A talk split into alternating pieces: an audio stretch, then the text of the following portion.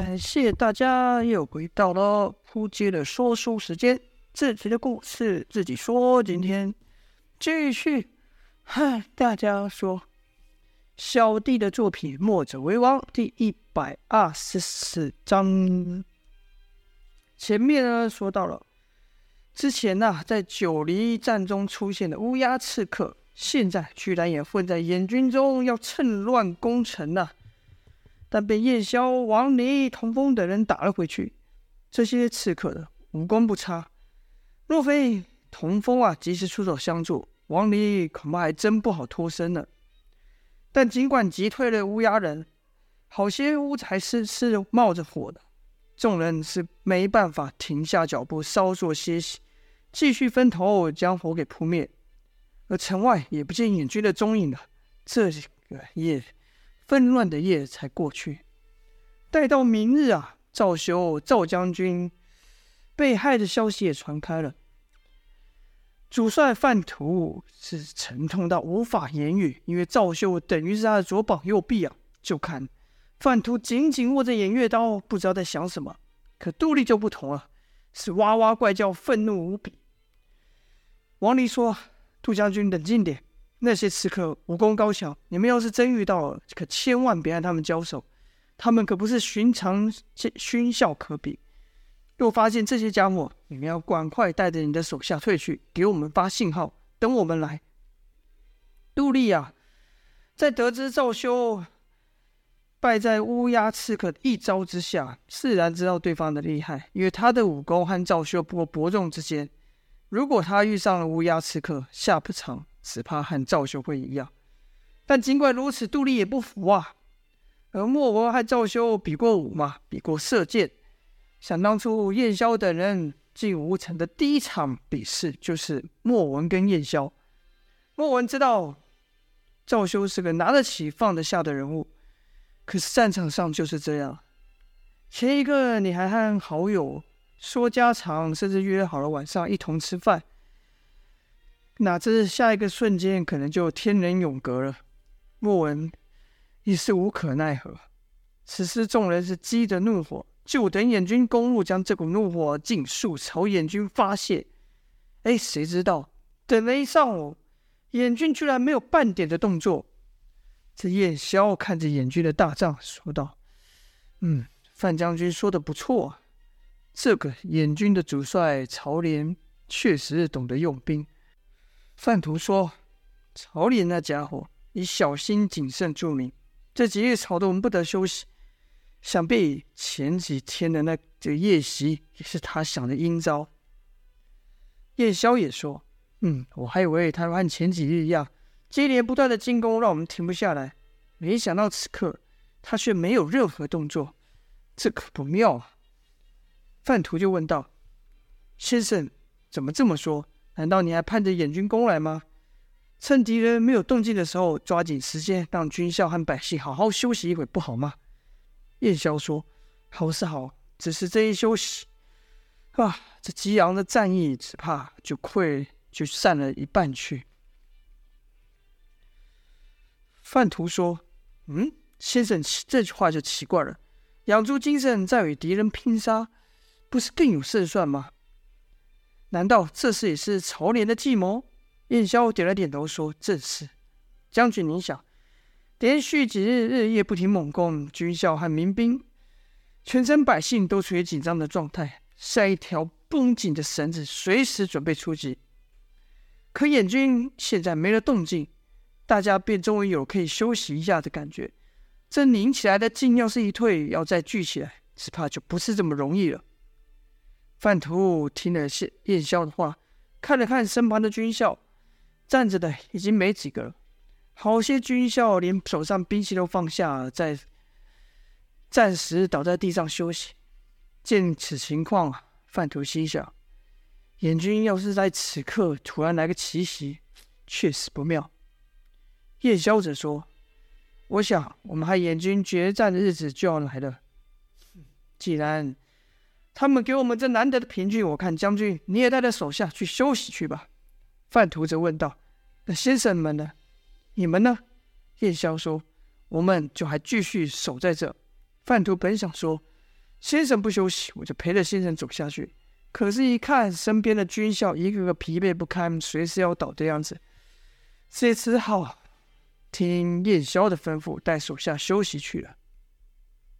正午时分，太阳当头照射，射的人呐、是头脑昏沉，恍恍惚惚、头昏脑胀。吴成此刻也安静的很呐、几乎一半的人都睡着了。可也就在这时候，突然有人喊道：“奸细！奸细！奸细进城了！快起来抓奸细！”众人听这一声喊呐、原本才刚放下的心，顿时又低了起来。要是昨日啊，这声喊在昨天，肯定有不少居民就会立刻冲出来查看，但这次却没有。居民们有这个心，但没这个力了。又过了好一会。才听到看到有人出来问道：“奸细在哪？”那喊话之人神色紧张的朝一个方向指去，说：“在那里，我看到奸细就在那里。”那冲出来的百姓啊，就顺着那人指的方向看去，跟着就听到“噗”的一声。那百姓不敢置信的回头看那原本喊奸细的人，就看那人的刀子刺在他的肚子上，跟着拔了出来。那百姓就呃。倒了下去，原来这是做贼的喊抓贼啊！那个喊说有奸细出没的人，正是燕军的奸细。他杀了百姓之后，立刻又喊道：“杀人呐！燕军冲出来杀人呐！”听到有人死了，军民立刻再不行也得打起精神来，拿起武器朝外查看。就一看，就看大街上躺了好多个百姓的尸体。居民们赶忙整理好队形，说道：“走，你你你，跟我来，我们从那边查去。”然后军校是五人一队，分头巡视。刚走没多久，又听有又有状况哦，听到有人喊道：“失火了，失火了，这里失火了，快帮忙救火啊！”一队军校就朝海参看去，果然看到黑烟窜出，立刻派两人前去查看，剩下三人前去提水。等他们到来的时候，那冒烟的屋子不知道为什么啊。窗户和门窗都被堵死了，外面还堆了不少重物。有几个百姓正在帮忙清除那重物。看军校赶来，就喊道：“太好了，你们总算赶来了！里面有一家人被困在里面，快帮我们把这东西搬开救人吧！”这时有几个民兵也过来帮忙。眼看那烟越冒越浓，众人哪敢耽搁啊？一边说道：“喂，里面的人别怕，我们来救你们了！”可喊了几声，屋内却没人回应。居民不不敢耽搁啊，只说道：“快点，快点，搞不好他们已经被浓烟给呛晕过去了。”好不容易将挡在门口的重物搬开，是立刻冲进屋里。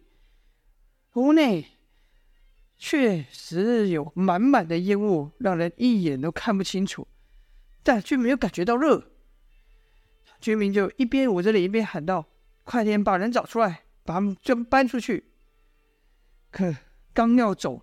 刚走没刚进屋，应该说刚进屋走没几步，哎，感觉地上踢到一物，因为是里面的黑烟实在太浓了，他只好伸手去摸，这一摸，居然是一个人呐、赶忙说道：“这有一个晕倒的。”正此时，他身旁传来一个声音，说道：“笨蛋，他不是晕倒，是死了。”跟着就听到“噗”的一声，一把刀从他背后刺下。那军校还没搞明白什么情况呢，身子就倒下了。其他进屋帮忙的军校也是如此，而下手的正是刚才那一伙假装是百姓在喊救火的人。原来这群人也是燕军的奸细，而这屋里面的人早就被他们给害了，在屋里升起烟后，又将外头给堵死，以此来吸引其他的军民来救。就看他们把这些军校给害了之后。动手脱下军校的衣服穿在自己身上，这下这可可就更分不出来他们是奸细还是吴成的守军了。一个奸细说道：“哼，接下来你们都知道该怎么办吧？”几人点头说：“知道。”那人说：“去吧，装得像样点，别露出马脚给人发现了。”就看这些假的吴成兵。抓了几把烟土，抹在脸上走了出去，这样子还真让人看不出来，还以为这些人真的是来救火的呢。而剩下刚才发号施令的那个奸细就留在屋里。就看他靠近闷烟的木堆中，正打算取出打火石将这个屋子给烧掉。哎，这一个动作正好被赶来的童风给看到。由于此刻屋内烟雾弥漫了，童风只能隐约看到有人在里面。他还以为是百姓被困在里面了，就朝里面喊道：“喂，快出来啊！你还待在里面干嘛？”那奸细自然不敢回话，手中的火星打得更急。哎，童风就奇怪了，就就走进屋里，他要救人嘛。可是走进屋了就，就就更觉得奇怪，因为只见浓烟不见热，刚走没几步就感觉踢到了东西，伸手一摸，大惊道：“是死人呐！可恶，是谁下的手？”一边一边想呢，童风一边朝那个奸细走过去，毕竟。只有他还在动作。童风正要伸手去拍那奸细的时候，说道：“喂，你还好吗？”你话音刚落，就看那人突然转身，一把锐利的小刀朝童风戳去。童风正觉得那人奇怪呢，因为叫他也不回，想想到这个人在这浓烟密布的屋子里要干嘛呢？这时见那人本来应该说童风本来就有提防，见那个奸细突然转身朝自己出出手，立刻啪的一下。把那人手上的兵器给打倒在地，并且急忙退退步，说道：“你做什么？”那奸细手上刺痛，知道来人武功厉害，自己不是对手，可就更想把那火给点着。可他刚一有动作，手还没点碰到那打火石呢，就听“砰”的一下，他被一股大力给拖了出去。是童风拉了他出去，到了屋外，童风就看清楚了，看到。这个人身上居然穿着吴城军校的服装，还以为他是吴城兵的，就问道：“你是吴城的人，干嘛偷袭我？”那奸细假装说道：“我我害怕，我以为你是野军呢。”童风就说：“屋里都冒烟冒成这样，你怎么不出来？还有里面怎么倒下了这么多人？”那人说：“我哪是不想出来，我是吓得动不了了，我卡马奇啊！”那人看童风没穿衣服，便想。听将军说，吴城有墨家的人帮忙，还说他们武功很是厉害。这人既然不是吴城的军校，也不是寻常百姓，想必就是墨家的人了。趁现在他还不知道我的底细的情况下，要我能把找机会把他给除了，那我就立大功了。说完，那奸细就趴在地上哀求道：“少侠，我这腿我还支撑不起来啊！你看我的手，又刚刚被你打断了。”你好心扶我一把吧。童风一下还真无法判断眼前这人到底是吴成兵还是演军的奸细，就便只好答应道：“好，我带你去治伤。”说话就弯腰将那人给背上。两人刚走过几条街，就听军校指着前方穿着一个无城军民的人说道：“别跑，站住！”可那吴那人。自然是头也不回的逃跑，一直跑。童风赶忙问那军校：“怎么了？”那军校回道：“我们看他从一个进一间冒烟的房子出来，没多久，那屋子就着火了。我们的人刚上前想盘问他怎么一回事，哪知他突然出手伤人。那人我从来没见过，肯定是野军混起来的奸细，传了我们，害了我的弟兄穿上穿上我们的衣服。”那军校刚说完这话，童风。立刻联想到自己身上背的人，不就是这样吗？一瞥眼呐、一个寒光闪过，那人正那应该说那个奸细，正举起小刀要朝童风刺下。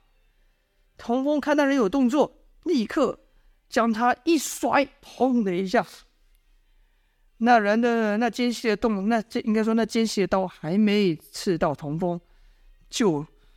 重摔到一旁的墙壁上。那军校见童风如此，便问道：“莫非这人也是奸细？”童风说：“适才我也是在一间冒烟的房子里发现他。可恶的家伙，刚才真把我给骗过了。想来那屋子里人都被他给害了。不知道还有多少眼军混进来。你快将这事告诉其他人，让他们多加注意。我去和将军和先生说此事。很快的。”演军奸细穿着吴城军民的服饰，这个消息就传开了。城内警钟大响，居民们都喊道：“燕军混入城了！他们穿着我们的衣服，掩人耳目。大家赶快集合起来，不要落单了。遇到可疑的人，不要和他们交手。等离开后，再大声求援。”如此，吴城的军民便在城中一小圈一小圈的聚集起来。有一个人动作较慢啊，正要去赶赶去集合的时候，和三个身穿吴城军服的奸细擦身而过。那人看这三人，觉得奇怪啊，大家都去集合，你们怎么往反方向跑？便问道：“哎，你们是谁？我怎么从没看过你？”那三个奸细被这人一喊，也停下脚步转了过来，面上是杀气腾腾。那百姓心想：完了完了，我怎么这么搞倒霉？才刚要去集合，就碰到奸细。便立刻喊道：“来人呐，这里有奸细啊！”那三个奸细也不说话，立刻拿起兵器朝那百姓杀去。正此时，莫文赶到了，那三人几乎是没看到莫文是如何出手，就听“嚓嚓嚓”，三人的脖子同时中箭呐，倒了下去。跟着莫文就对那百姓说：“快去和大家集合，不要再落单了。”那百姓点了点头，是头也不回的跑走。然后燕萧。就让军校几人一组一起巡逻，也让莫文和童风穿梭在街道内寻找奸细，自己和王离、胡安、栾树在城墙上监视燕军的动静。他们生怕燕军想来趁此时来个里应外合啊！镜头转到童风这边，童风在巡视街道时，突然听到一声尖叫声，可那声音才刚发出就消失，像被人捂住了嘴巴一样。童风立刻朝声音的方向跑去，刚进了巷子，就看地上的血迹。童风立刻心觉不妙，加紧脚步。没多久，看到一个老者倒在血泊之中。童风伸手去探那老者的鼻息，那老者已是奄奄一息啊，可嘴里似乎还想说什么。童风就将耳朵靠近老者的嘴巴，问道：“你你有话想跟我说吗？”就听那老者。鼓起最后一丝的力气，将眼神瞥到一处小屋里面，虚弱的说道：“小将军，请你一定要救救我，我女儿啊！”童风再顺着老者的视线看去，再回头的时候，那老者已经没气了。童风将老者的身体小心放下，缓步朝那小屋走近，用心一聆听，一聆听。果然听到屋内有两个急促的呼吸之声，童风以接近无声的步伐，小心绕到小屋旁，因为他知道老子的女儿现在一定被坏人给挟持着，自己要是鲁莽的闯进去，那坏人说不定见自己逃不了，拼个同归于尽，把他女儿也给害了。所以童风是非常小心的接近小屋，然后将耳朵贴着墙壁去听。这一听，还真听到了里面的人小声的说道：“给我安静一点，再出一点声音，我就把你给杀了。”童风此时已经知道屋内人的位置，那人就在他那个这面墙的后面。就看童风将手中的汤枪平举，将枪头抵住了墙面，后腿微微一弯，而后猛一提劲，那枪“噗”的一声就朝墙内扎了进去。好了。这就是本章的内容了。到底彭峰有没有干掉那个奸细呢？还是连同奸细跟那个百姓、那老者的女子一起干掉了呢？然后燕军到底会不会来个里应外合，趁机进攻？就请待下回分晓了。还请大家继续收听，感谢。